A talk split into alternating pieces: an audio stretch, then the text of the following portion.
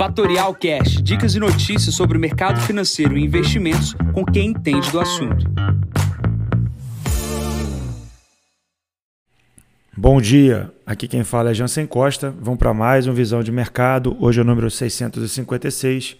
Hoje é dia 19 de janeiro, 7 e meia da manhã. Aversão ao risco com dados de inflação nos Estados Unidos.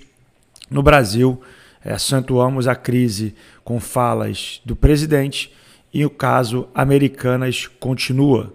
Começando aqui com a China, poucas informações, pouca notícia vindo do continente e também do país é, chinês.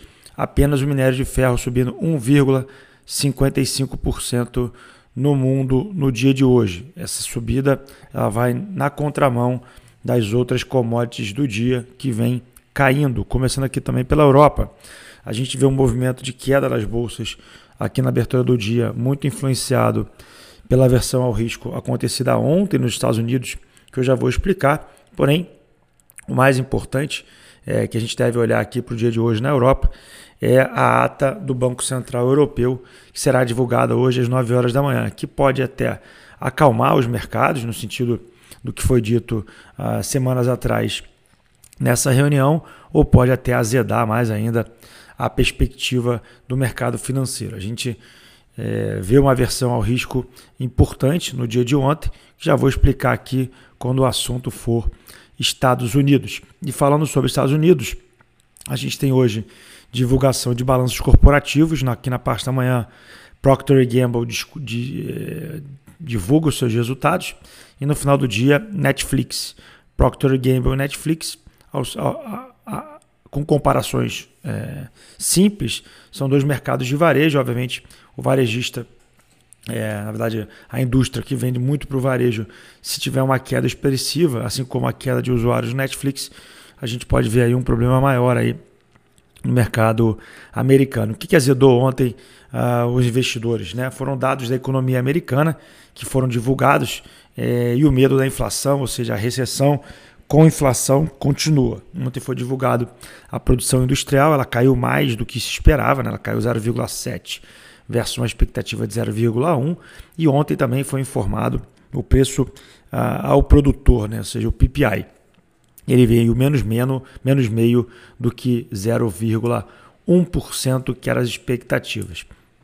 O que também deu um contínuo aversão ao risco foi uma fala de um dos membros do Fed que disse que a inflação em 2023 americana não vai desacelerar e ele espera que o juro chegue o mais rápido possível na casa de 5 pontos percentuais. Tudo isso falado no dia de ontem, bolsas em queda lá fora, commodities também em queda, gerou uma pressão até no dólar no campo positivo e queda das criptomoedas. Isso gerou uma instabilidade no mercado internacional que ontem, agora falando sobre o Brasil, é, somado à fala do presidente é, Lula, é, que atacou dois conceitos básicos na parte da economia que sustentam a nossa moeda e que são e foram defendidos por ele na continuidade da política econômica, geraram desconfiança por parte do mercado. O que, que ele falou ontem?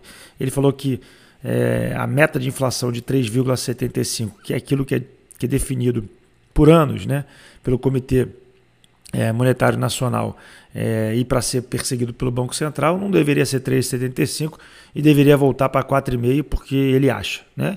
É, e, obviamente, ele também questionou é, o BC né, ser independente, que isso não gera nenhum tipo de benefício ao país e que ele disse que o Roberto Campos Neto é tão independente quanto o Henrique Meirelles na época dele. Bom, vamos deixar duas coisas claras. O Comitê de Monetário Nacional divulgou as metas e sempre se divulga por muito tempo, ou seja, independente do seu presidente, ou seja, o Bolsonaro tinha uma meta que não era dele, Lula tem uma meta que também não é dele. Então, obviamente, ele questionar isso vai de encontro tudo aquilo que segura a economia no país. Outra questão importante, o Banco Central independente. É fato que a gente não tinha um Banco Central independente, mas o que segura a moeda e, obviamente, os descalabres que acontecem, por exemplo, na Turquia, que às 8 horas da manhã será divulgada a taxa de juros, é, é para evitar o controle do presidente com relação ao presidente do Banco Central.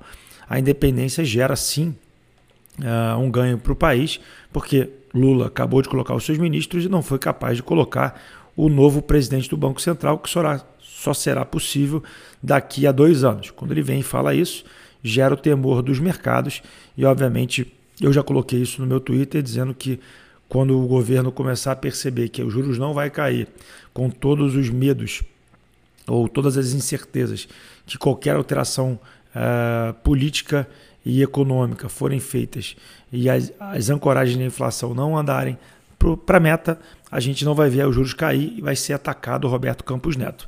Obviamente, a gente precisa acompanhar, mas o dólar ontem já deu o seu, a sua contribuição contra esse processo. Então, o que eu estou querendo dizer aqui? O que segura são os arcabouços, não é uma coisa só, são várias informações, mas obviamente a gente tem que entender né, que ele estava falando para sindicalistas. Né? Então, vamos tentar entender quando que será aí desmentido, porque o governo, nos últimos 19 dias, ele falava e desmentia, falava e desmentia, e a gente vai precisar entender o quanto disso é verdade ou não.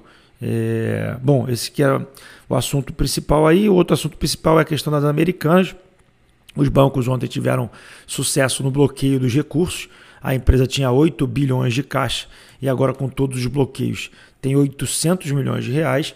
Eu comentei sobre isso ontem com vocês aqui que uma vez que, a, que americanos começam a não ter dificuldade, começa a ter dificuldade no financiamento das, das operações, dificilmente a empresa vai conseguir operar é, sem uma RJ. Né? Então, obviamente, o mercado caminhando para uma recuperação judicial, a gente deve ver aí é, problemas aí, não só na cadeia, como problemas também segundo os financiamentos com os bancos. Os bancos estão se protegendo, o, o, o rombo é grande e, obviamente, os acionistas vão ter que se colocar frente ao problema que vai ser é, endereçado. Né? Então, ou seja, Americanas, um caso piorando um pouquinho mais. Falando um pouco mais sobre a agenda de hoje, a gente tem duas divulgações de dados, né, que é o IGPM e o PNAD, antes da abertura do mercado.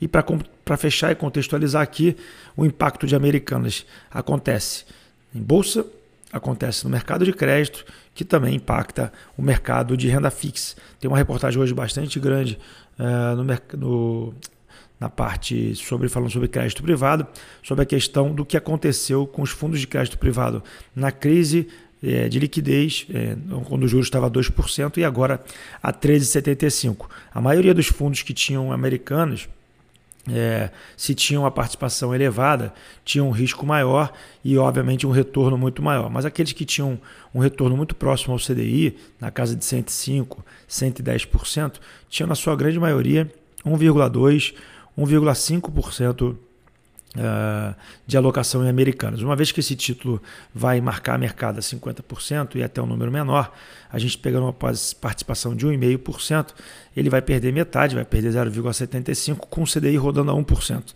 Então, obviamente, o fundo, nesses níveis de preço, não teria uma cota negativa.